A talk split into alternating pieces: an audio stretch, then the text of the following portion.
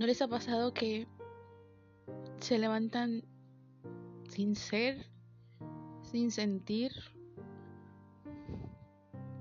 sin siquiera desear que suceda algo?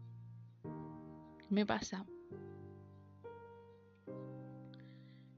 Y es que desde un tiempo para acá me he levantado sin ganas de ser, sin ganas de estar. Es como, como si yo fuera uno de esos robots que caminan por inercia, por órdenes, por comando y van de aquí para allá, ejecutando órdenes.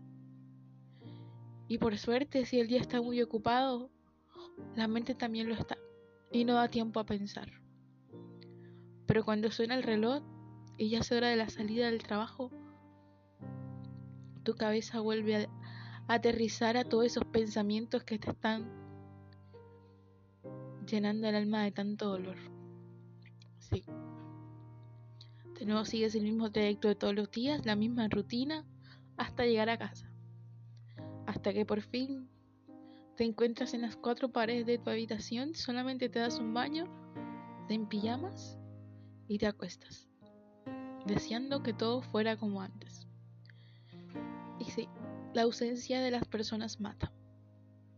Creo que de hecho la ausencia de las personas que están físicamente mata más que de aquellos que han muerto.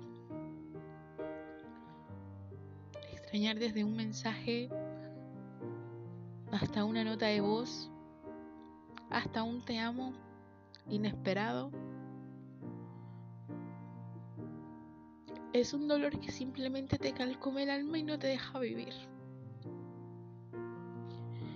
Y es que cuando deseas que todo vuelva a ser como antes, parece que los días se, vuelven eternos.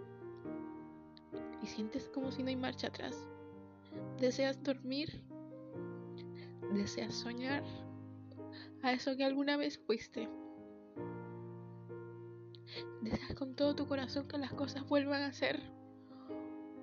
Porque te das cuenta que todos los días que te levantas ya no son